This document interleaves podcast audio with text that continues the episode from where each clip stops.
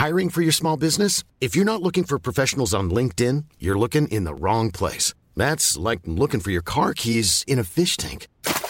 LinkedIn helps you hire professionals you can't find anywhere else, even those who aren't actively searching for a new job but might be open to the perfect role. In a given month, over 70% of LinkedIn users don't even visit other leading job sites. So start looking in the right place. With LinkedIn, you can hire professionals like a professional. Post your free job on linkedin.com slash people today.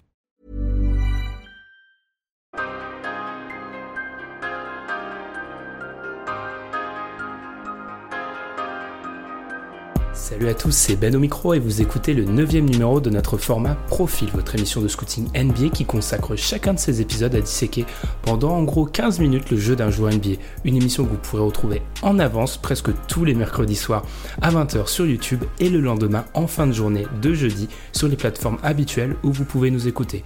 Pour m'accompagner cette semaine, on a tout d'abord Alan. Ça va Alan? Salut Ben, c'est tout le monde. Ouais, ça va super. Et le scout de la semaine, c'est Tom. Comment ça va Tom? Ouais, salut, ça va, ça va. Alors Tom, tu étais notre scout de la semaine, tu as donc disséqué le jeu de Maurice Hartless. C'est ça. Le joueur des Portland Trail Blazers. Bah, tout simplement, présente-le nous. Qu'est-ce que tu peux nous dire sur Maurice Hartless après l'avoir étudié? Alors, ben, d'abord, je vais commencer à présenter, par présenter le joueur. Donc, Maurice Hartless, dont le surnom est Mo, tout simplement. Donc, c'est un élite de 25 ans. C'est sa septième année dans la ligue déjà. Donc, il est dans sa deuxième équipe. Il a été drafté par Philly, mais il a jamais joué. Donc il a joué au Magic et là il est déjà dans sa quatrième saison à Portland. Donc là il est titulaire euh, indiscutable depuis euh, trois ans et euh, il a signé en fait. il est dans la troisième année de d'un contrat de 4 ans sur 40, pour 42 millions de dollars qu'il a signé à l'été 2016 où l'argent coulait à flot. Donc globalement, c'est un joueur qui est toujours titulaire et parfois il, peut être remplaçant et il est remplacé par euh, Jake Lehman qui bénéficie de ce qu'on appelle dans le jargon la cave Bogan, c'est-à-dire qu'il commence les matchs mais il joue juste euh, quelques minutes histoire de pas euh, bouger toutes les rotations. Donc il joue quand il était remplaçant, il jouait plus régulièrement ces 20 minutes par match. Euh, ça se passait plutôt bien euh, pour Portland. Et ensuite, il est rentré dans le 5. Donc, en gros, globalement, c'était un joueur qui a été assez dur à scouter pour moi puisque il était souvent, euh, il a souvent eu des problèmes de blessure, soit à la cheville droite, soit au niveau du genou gauche. Donc, ça pouvait aussi impacter la façon dont il jouait et ça aussi impacté les adversaires qu'il a affronté, donc j'ai pas pu le voir face à une grande variété d'équipes. Donc euh, globalement, donc j'ai axé euh, ce profil-là sur euh, vraiment le côté défensif puisque je, je, c'est un joueur défensif avant tout.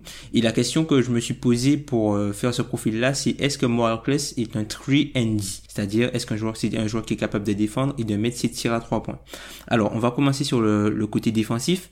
Ben, globalement, Morclès, moi, j'ai été euh, très agréablement surpris euh, C'est un joueur qui abandonne jamais sur les actions, c'est-à-dire que même parfois quand il se fait passer, il reste, il essaie de rester au contact ou il trouve toujours, euh, enfin, il va essayer de prendre un autre joueur ou il va essayer de protéger le rebond s'il est dépassé ou même essayer de contrer par derrière. Donc ça, c'est quelque chose que j'ai trouvé intéressant il est euh, souvent à l'aise dans, il est plus à l'aise dans quand il est un défenseur d'aide plutôt qu'un défenseur sur l'homme, parce qu'en fait sur l'homme il a beaucoup de mal, mais ça je pense que c'est aussi dû euh, à ses problèmes au genou, notamment face à l'élite, il a beaucoup de mal pour sur les déplacements latéraux, donc euh, il se fait régulièrement blow by ou même comment dire les adversaires euh, turn de corner je sais pas comment on dit ça en, français exactement. Enfin il a des, des problèmes dans la latéralité. C'est un joueur qui a énormément de mal quand les adversaires font des stop and go sur lui. Donc du coup il est plus à l'aise quand il doit défendre la raquette que le périmètre. Donc j'ai pu le scouter face euh, à l'élite vu qu'il joue à l'aile et que L'aile, c'est un poste, surtout dans la conférence Ouest, où il faut que tu sois armé. Et c'est l'une des choses qui, qui manque à cette équipe de Portland. Et en fait, je l'ai vu euh, contre Toronto et contre Kawhi. Donc en première mi-temps, ça allait plutôt bien. Il, il était, enfin, on va dire qu'il c'était le, le, le, défenseur euh, on va dire le défenseur propre c'est-à-dire que voilà euh, il fait pas de faute euh, il conteste pas il n'enlève pas grand chose mais il gêne quand même un peu et ce qui s'est passé, c'est qu'en deuxième mi-temps, il a, il a totalement, il s'est totalement effondré, quoi, défensivement. Il a été totalement euh, dominé euh, par Kawhi. Donc, euh, moi, ce qui m'a choqué, c'est qu'il c'est un joueur qui était assez permissif, c'est-à-dire que il se bat pas pour empêcher le joueur de d'attraper le ballon. C'est-à-dire que Kawhi, voilà, un petit démarquage et puis bon, il avait le ballon. Et même quand, quand c'était des gars, même comme Paul George ou même comme comme euh, Clay Thompson qu'il a dû euh, avoir marqué quand il a joué contre les Warriors et même contre OKC, ben fait un petit démarquage et puis voilà, il il est pas, il a du mal vraiment. C'est pas un joueur qui est très vivace et qui est très vif en fait. Donc du coup, pour tout ce qui est suivre les joueurs en sortie d'écran, il est, il était en grande difficulté. Il a joué aussi un match contre euh, les Warriors du coup, donc il y a eu un match euh, où il a dû faire face à Kevin Durant. Alors moi ce qui m'a ce qui m'a marqué c'est que c'est pas lui en fait qui se charge généralement du du meilleur euh, attaquant adverse à l'aile puisque notamment pour le match des Warriors c'était plutôt euh, Alfaro Camino qui était sur lui. Quand il a eu à défendre Kevin Durant, bah, il a fait un, un, boulot plutôt honnête, notamment dans tout ce qui est euh, contestation des tirs. Euh, il provoque, enfin, il, il se laisse pas avoir sur les feintes. Il est pas naïf. Il était plutôt intéressant, mais euh, globalement à la sortie du match, euh, voilà, t'as le premier match où Kevin Durant finit un triple double et le deuxième match où il finit à 25-5. Même si défensivement, notamment, encore une fois, sur la défense en aide, il était plus sur euh, le fait de bloquer Draymond Green par exemple quand, quand il se faisait passer. Ensuite, on va revenir sur euh, une de ses qualités, c'est le rebond. C'est un joueur qui, euh, qui m'a très agréablement surpris au rebond. Alors certes, c'est pas un joueur qui fait beaucoup de box-out, il bénéficie beaucoup des box-out des intérieurs comme Yusuf Nurkic ou même comme Alfari Kaminou qui, qui évolue à l'aile également. Donc il se bat pas mal au rebond. Il a un très bon timing. Il est capable d'arracher les rebonds à deux mains comme à une main et de façon très autoritaire. Donc ça c'est très intéressant. Il se sert très bien de, de sa longueur de bras pour aller euh, parfois voler des, des, des, rebonds et même euh, lutter, faire vivre le ballon, notamment au rebond offensif où il fait pas mal vivre le ballon sur des petits types pour que pour euh, perturber entre guillemets la relance et la récupération de la position des adversaires. Moi, j'aimerais, j'aimerais le voir un petit peu plus euh, sur du boxer, c'est-à-dire que quand il est, quand il n'est pas concerné par le rebond, il n'est pas forcément concerné par le ballon, il s'occupe plutôt d'aller, euh, de, de, repartir en, en, transition, alors que parfois, euh, moi, j'aimerais le voir bloquer quelques joueurs un petit peu plus souvent. Après, si on peut revenir sur son jeu de passe, malheureusement, son jeu de passe, il est assez inexistant. En fait, Morakles, c'est un joueur qui quand tu lui donnes la balle, son action principale, c'est euh, de remettre la balle au joueur qui, l'a redonné, qui lui a donné la balle, ou sinon d'aller chercher un autre joueur et d'aller poser un écran ensuite. C'est un joueur qui est euh, très limite à la création, c'est-à-dire que il va pas euh, déclencher une passe qui va transformer une action, c'est plus un gars qui va faire voilà les, petites passes de base juste à côté et il va aller se placer. Donc c'est un joueur qui manque beaucoup de créativité selon moi. Euh, ensuite, si on peut euh, aller sur le côté de son shoot, notamment pour le côté trendy. Alors à 3 points, c'est un joueur qui a, faut savoir qu'il y a un bonus dans son contrat pour si il shoot à 30, à plus de 35% à 3 points, il gagne 500k, euh, enfin 500 000 dollars. Donc ce qui a déjà causé, enfin il a déjà arrêté de shooter par rapport à ça d'ailleurs puisqu'il avait atteint cette marque-là et du coup il avait arrêté de shooter à 3 points il y a y a une saison de cela. Donc, globalement, c'est un joueur qui est pas à l'aise du tout en fait sur euh, le corner. C'est un joueur qui regarde encore beaucoup trop ses pieds. Je sais pas si c'est parce qu'il a des grands pieds ou quoi que ce soit. En fait, on a l'impression que quand il va recevoir le ballon, il regarde le positionnement de son pied, il perd l'œil sur la balle et finalement, ça, ça le dessert dans, dans, dans son shoot puisqu'il est vraiment pas à droit.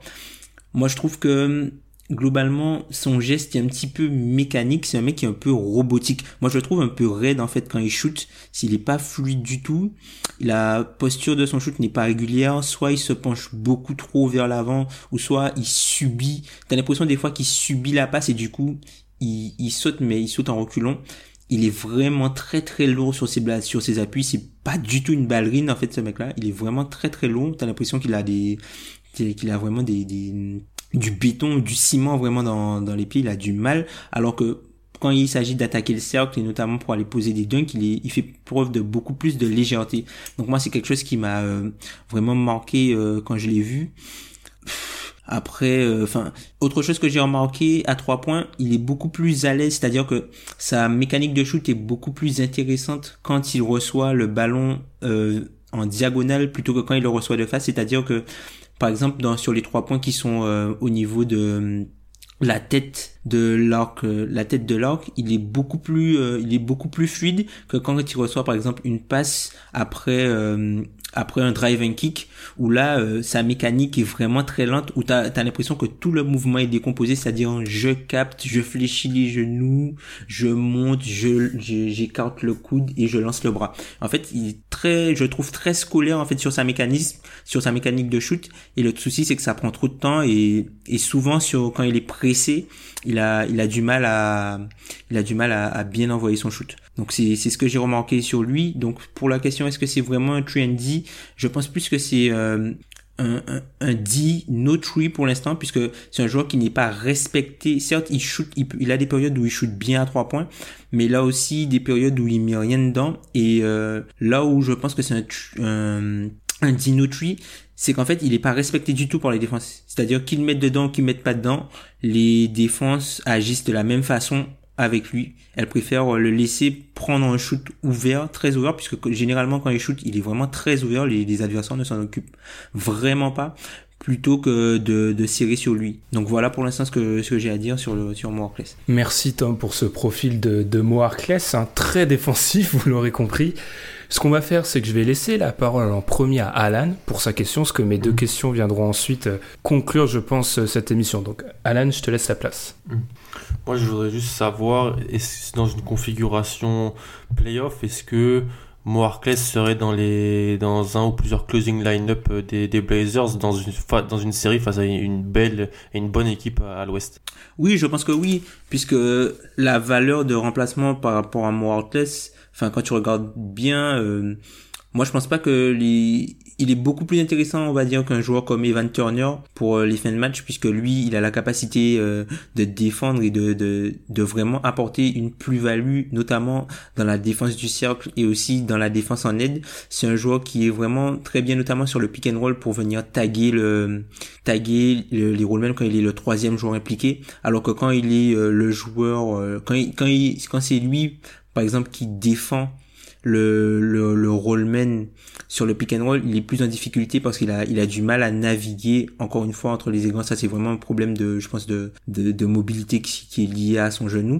Moi, je pense que c'est un joueur qui, qui, c'est un bon cinquième starter en fait. C'est-à-dire que c'est un, un, bon cinquième starter. Il peut euh, être vraiment dans le, le closing line. Pour moi, moi, je vois pas. Euh, pour moi, c'est la meilleure option pour Portland pour finir les matchs. Durant ta présentation, tu as un peu parlé d'Alpha Kaminou qui partage l'aile avec euh, Moarkless. Je voulais savoir si les deux, c'était pas un petit peu redondant au niveau du profil de joueur, parce qu'on sait que Moarkless était un petit peu plein de son application offensive. Est-ce que les deux se marchent pas un peu sur les pieds des fois, de ce que tu as vu en observant Moarkless c'est un peu redondant, je trouve. Mais après, je pense que Portland a besoin de ce type de joueur-là, en fait, puisque il y a personne, ils ont personne dans leur équipe à l'aile pour la, la création, si ce n'est Evan Turner. Sauf que Evan Turner, il a un gros problème, c'est que en termes de spacing, il apporte pas du tout.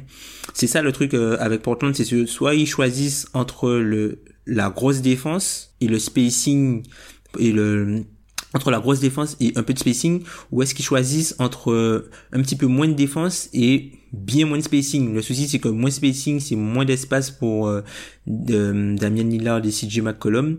Et défensivement euh, Evan Turner est bien moins bon qu'Alfaro Camino et et Moarkless. Si par exemple Moarkless et, et, et Alpha Okamu pouvaient fusionner en un seul joueur et après tu pouvais insérer un joueur qui est un petit peu plus créateur, ça, aurait été beaucoup plus intéressant. Sauf que là c'est c'est pas le cas. Mais moi je trouve ça euh, je trouve ça bien en fait la la, la façon dont ils, ils font fonctionner euh, les deux. Autre chose qui est à noter avec Moarkless c'est qu'il joue essentiellement avec le 5 majeur, il joue vraiment pas du tout avec euh, il joue pas vraiment beaucoup avec euh, le, le, les remplaçants quoi. Il est toujours avec euh, Damien, CJ, euh, euh, pas Moorclass, Damien, CJ, Yusuf Nurkic et aussi euh, Alpha Alpha Okaminou. Et enfin, je trouve que c'est bien. C'est un, un 5 qui est assez qui est assez intéressant, mais il faudrait que Moorclass il progresse sur son handle. Je pense qu'il il a de grosses difficultés puisque des fois quand il essaie d'attaquer euh, depuis le dribble, si par exemple un adversaire ne, ne, ne, ne mord pas à la fête ou l'adversaire par exemple fait un, close-out mesuré, il va essayer de l'attaquer, mais il va pas il va pas réussir à aller vraiment là où il veut en fait. Et moi ça me choque puisque des fois il est obligé de de, de jouer les brutes, c'est-à-dire de pousser les joueurs au physique pour se rapprocher du cercle parce que son handle ne lui permet pas d'aller euh, de proprement jusqu'au cercle. Il va avoir quelques actions, par exemple quand il va partir en, tête de raquette et il va attaquer le cercle, il va être plus intéressant que quand il va partir d'un corner à trois points. Quand il va partir d'un corner à trois points, il aura un petit peu plus de mal à arriver jusqu'au cercle et à trouver le bon angle pour euh, mettre le panier par exemple. Ok, dernière petite question pour ce qui est de Mo dans une autre équipe. On essaye toujours de faire un peu ça, de surélever le joueur dans un autre environnement. À quel point il est intéressant pour une équipe en dehors de, de Portland? Ouais, moi je trouve que c'est un bon cinquième starter. C'est-à-dire qu'on est sur euh, une position à, l'aile où t'as des superstars et après t'as des t'as des role players. Et le souci avec ça, c'est que t'as soit des role players qui savent défendre mais qui sont euh, qui posent problème pour euh, les shoots longue distance, ou soit t'as des gars qui sont incapables de défendre et qui, qui sont très forts défensivement. Moi, je trouve que Morales, il est entre les deux, c'est-à-dire qu'il a des périodes où il est ce trendy un peu à la Trevor Ariza qui défend très bien et qui est capable qui, qui est capable de mettre pas mal de tirs à trois points pour euh, écarter les défenses et de représenter une vraie menace. Et t'as aussi des périodes où c'est euh, c'est limite Casper en fait. Il se contente de faire des allers-retours. Il, il va poser un écran, euh, il va poser un écran par-ci par-là. Il est quand même, enfin Portland essaye quand même de l'impliquer un minimum dans dans l'attaque en, en, en lui donnant le ballon, mais lui ce qu'il fait c'est juste redonner le ballon et aller poser un écran. Enfin c'est c'est compliqué. Je pense que ça peut vraiment être le, le cinquième starter dans une bonne équipe, mais au-delà de ça, je pense pas. Il faut que tu quand même déjà euh, bon de quatre bons joueurs devant pour avoir une équipe qui vise le titre avec un gars comme ça. Mais en cinquième starter, il peut, il peut faire l'affaire. Ok, ok, bah c'est comme ça qu'on va conclure ce nouvel épisode de Profil. On vous rappelle de nous suivre sur les réseaux sociaux et de vous abonner sur YouTube, hein, sur YouTube pour euh, avoir l'épisode en avant-première le mercredi soir. N'hésitez pas non plus à lâcher le petit pouce bleu. Hein, voilà, c'est la tradition maintenant. On est sur YouTube, je dois dire ça. Et nous, on se retrouve la semaine prochaine pour un nouveau profil. Here's a cool fact a crocodile can't stick out its tongue. Another cool fact you can get short term health insurance for a month or just under a year in some states. United Healthcare short term insurance plans are designed for people who are between jobs, coming off their parents' plan, or turning a side hustle into a full time gig. Underwritten by Golden Rule Insurance Company, they offer flexible, budget friendly coverage with access to a nationwide network of doctors and hospitals. Get more cool facts about United Healthcare short term plans at uh1.com.